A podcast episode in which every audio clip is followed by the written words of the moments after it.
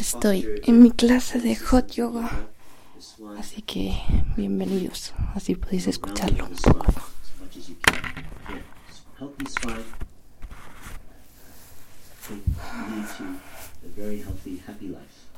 Do it again. Heels and toes together. Flex your feet. Arms over the head. Cross your thumbs. Inhale. Sit up. Exhale. Breathing. Double jerk. Forehead to the knees. Elbows touch the floor. Change. Come up. Left leg out. Right leg in.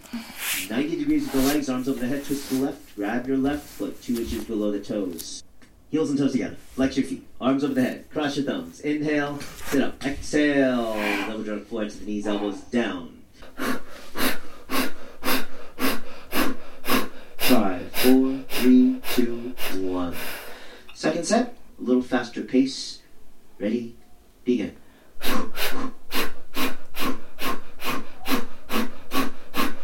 Two, one. Great class, everybody.